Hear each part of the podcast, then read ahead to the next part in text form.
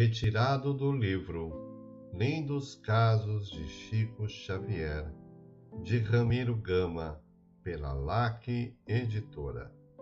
Caso número 162 Remédio para o arrependimento. Preparávamos-nos para a sessão do Centro Espírita Luiz Gonzaga quando um viajante hospedado no Hotel Diniz pergunta a Dona Naná: O que é bom para o arrependimento? E a prezada irmã nos indica como sendo o portador do remédio. Tratava-se de um caso que podíamos e devíamos resolver logo.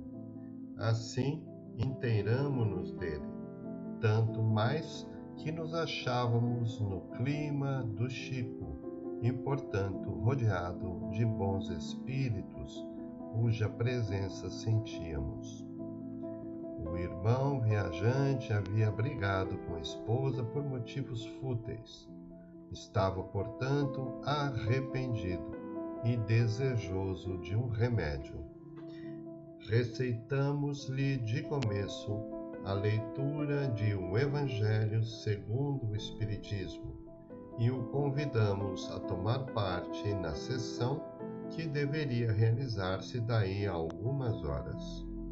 Aceitou o convite e ao final da mesma estava satisfeito.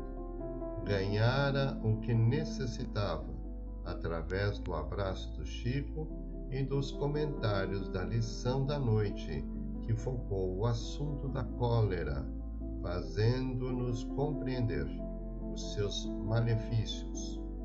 Na manhã seguinte, seguira para Belo Horizonte, onde residia. Quando chegamos à capital mineira, tivemos o prazer de vê-lo, pois estava esperando-nos para nos apresentar sua esposa, que se mostrava radiante com a transformação do marido.